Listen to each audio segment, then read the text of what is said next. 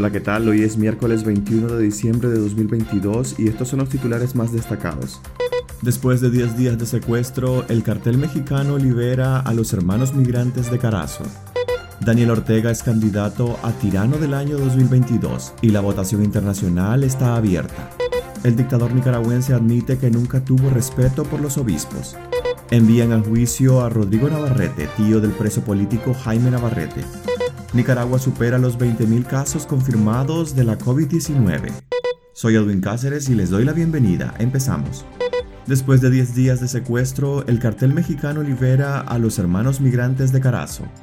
El cartel mexicano que tenía secuestrado a los hermanos Kevin y Kenneth Vega, originarios de San Marcos del departamento de Carazo, los liberó este domingo, confirmó a Despacho 505 la familia. Por los hermanos, la banda mexicana pedía 30 mil dólares a cambio de dejarlos vivir, después de haberlos secuestrado cuando intentaban llegar de forma irregular a Estados Unidos. Fueron los 10 días más difíciles de nuestras vidas, dijo el padre de los hermanos migrantes al confirmar la liberación. Asegura que pocos detalles puede dar de lo que han vivido por seguridad de los jóvenes, pero que desde su liberación la vida volvió a su hogar. Kevin de 23 años y Kenneth de 21 salieron de San Marcos en el departamento de Carazo el 1 de noviembre con la intención de llegar a Estados Unidos, convencidos de encontrar las oportunidades que en Nicaragua no tenían.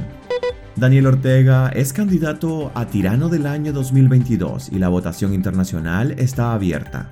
El dictador nicaragüense Daniel Ortega es uno de los 12 candidatos al título de Tirano del año 2022 que otorga la organización internacional Índice de la Censura. La idea es poner en evidencia los ataques a la libertad de expresión que ejecutan los líderes autoritarios que existen en el mundo. Este año Ortega compite con sus acciones represoras y déspotas contra algunos de sus amigos y aliados como Ali Khamenei de Irán, Andrés Manuel López Obrador de México, Vladimir Putin de Rusia y Xi Jinping de China. El ganador será elegido por medio del voto mayoritario en la web de la organización. La iniciativa es parte de una campaña que realiza el índice de la censura para centrar la atención en los defensores de derechos humanos, disidentes, artistas y periodistas que han estado en los titulares de las noticias porque su libertad de expresión ha sido reprimida. El dictador nicaragüense admite que nunca tuvo respeto por los obispos.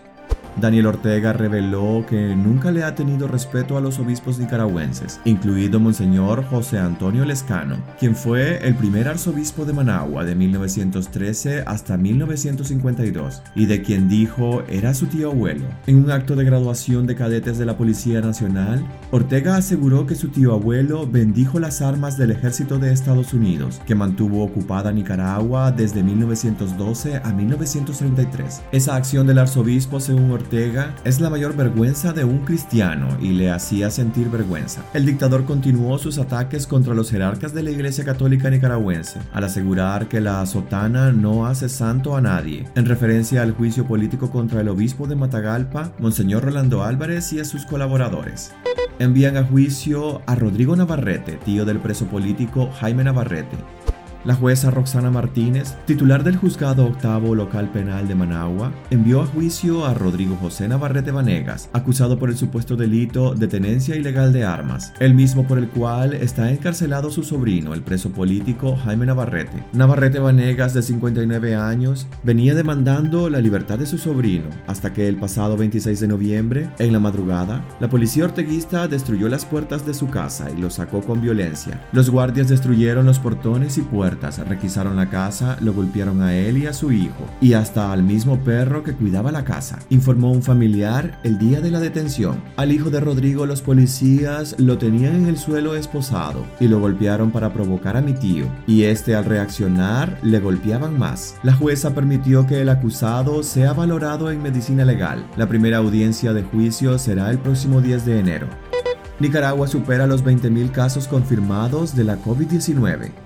El número de casos confirmados de la COVID-19 superó la barrera de los 20.000 en Nicaragua desde que la pandemia fue detectada en el país centroamericano en marzo de 2020, informó este martes el Ministerio de Salud. En los últimos siete días fueron detectados 77 nuevos pacientes con el coronavirus en Nicaragua, lo que elevó el acumulado hasta 20.041 contagios confirmados, según el informe semanal del Ministerio de Salud. Si bien el número de pacientes con la COVID-19 aumenta de forma paulatina, el de fallecidos en mantiene en 245 desde julio pasado, de acuerdo con los informes de las autoridades sanitarias. Los números oficiales contrastan con los presentados hasta julio pasado por el Observatorio Ciudadano COVID-19, una red de médicos independientes que da seguimiento a la pandemia, que reportó 6.066 fallecidos por neumonía y otros síntomas del coronavirus, además de 32.650 casos sospechosos, datos que el gobierno rechaza.